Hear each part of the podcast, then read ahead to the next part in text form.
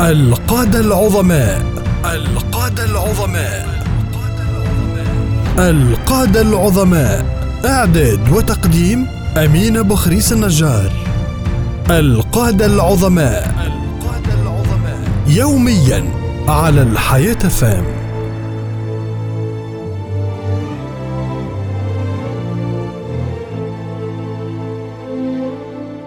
بسم الله الرحمن الرحيم. وصلاة وسلاما على أشرف المرسلين. كان يحج عاما ويغزو عاما. الخليفة العباسي الخامس صاحب العصر الذهبي القائد العظيم هارون الرشيد.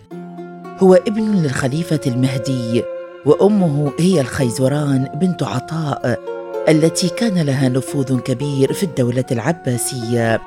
وجدته هي أروى القيروانية صاحبة الصداق القيرواني المعروف.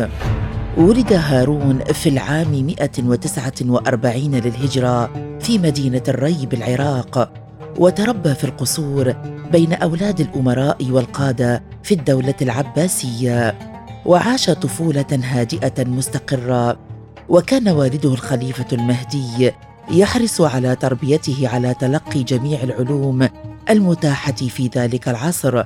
فتتلمذ علم النحو على العالم النحوي المعروف بالكسائي ثم دفع به والده إلى التدرب على الفروسية والرمي وفنون القتال.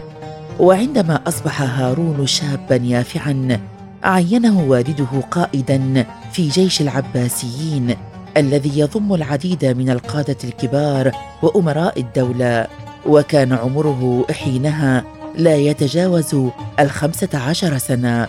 وخرج الجيش في العام 163 للهجرة إلى أراضي الروم وتوغل فيها وأظهر هارون براعة في قيادته وحاصر قلعة رومية اسمها سمالو ثمانية وثلاثين يوما حتى انتهى الأمر بفتحها وعاد الرشيد بالجيش سالما محملا بالغنائم. فاستقبله أهل بغداد وكافأه أبوه المهدي فولاه بلاد أذربيجان وأرمينيا. وكانت هذه هي أول خطواته نحو النصر والمجد.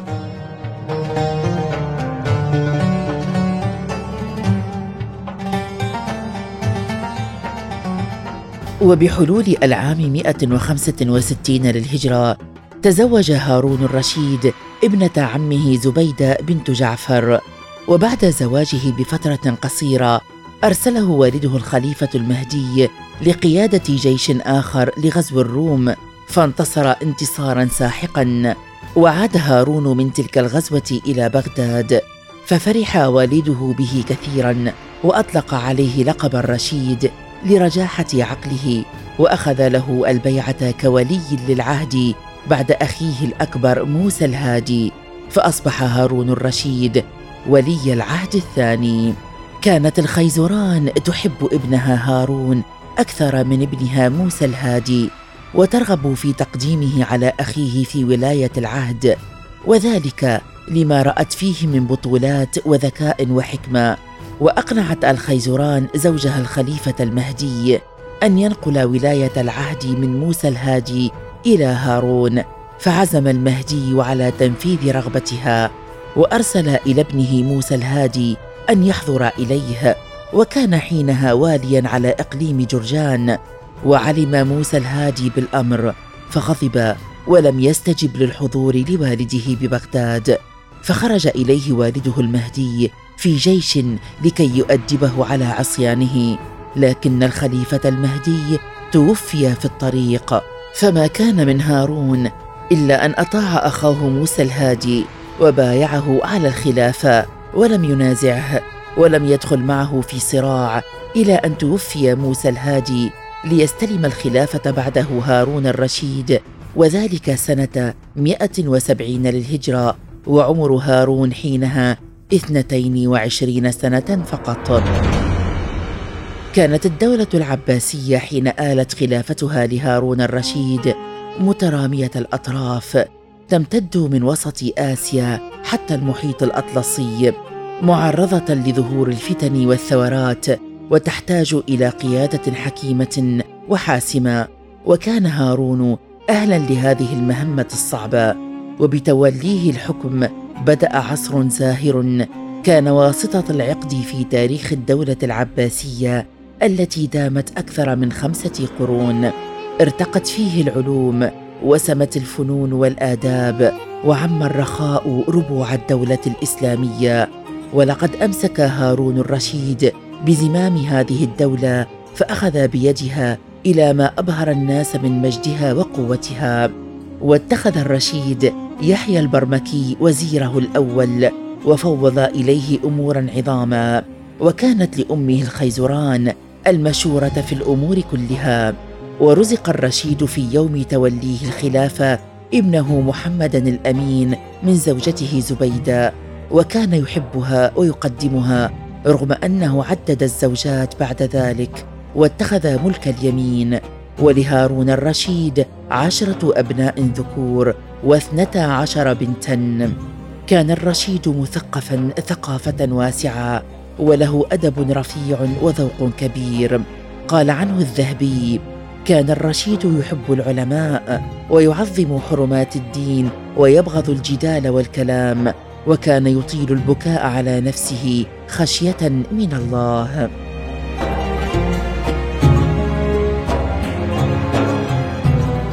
وواصل هارون الرشيد تحصين الثغور المتاخمة للدولة البيزنطية. وأقام منطقة جديدة بين شمال الجزيرة وشمال بلاد الشام.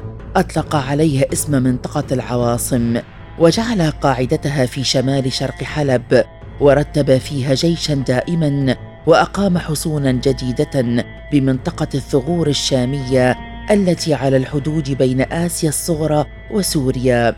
ثم وجه الحملات المتكررة على المواقع البيزنطية في آسيا الصغرى.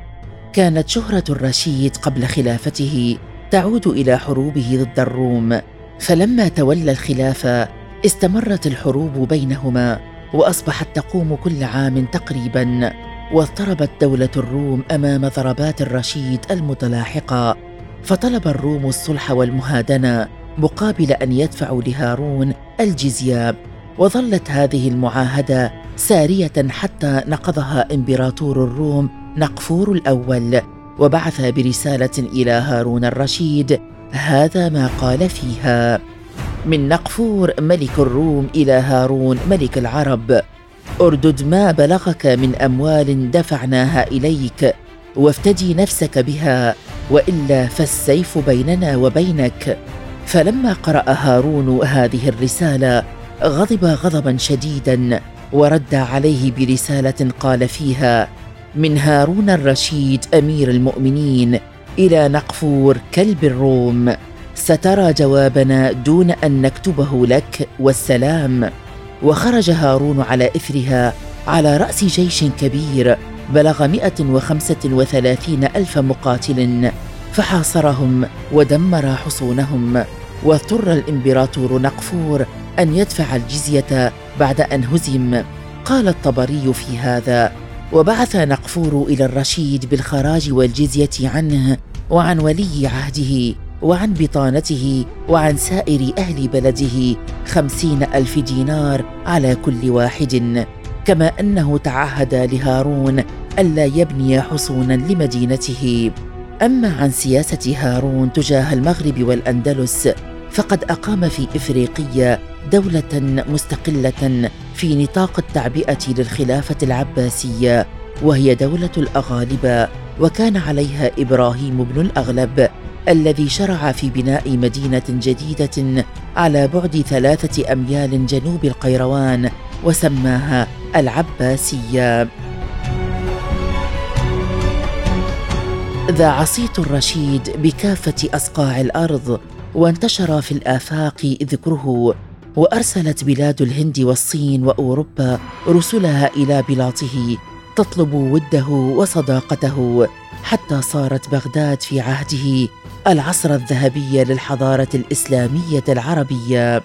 لقد أنشأ بها الرشيد ما يعرف ببيت الحكمة وزودها بأعداد هائلة من الكتب والمراجع وأنشأ في عهده أول مصنع للورق واعتنى بالإصلاحات الداخلية واعتنى بالزراعة وكان يقول حينما يرى السحب أيتها الغمامه أمطري حيث شئت فإن خراجك عائد إلي.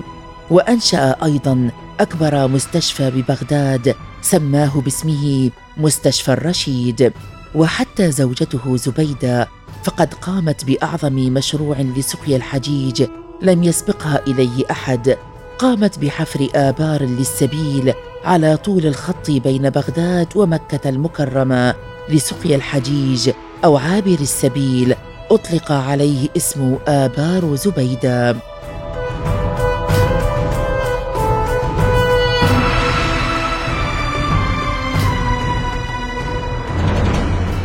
كان هارون الرشيد من أنبل الخلفاء يحج عاما ويغزو عاما.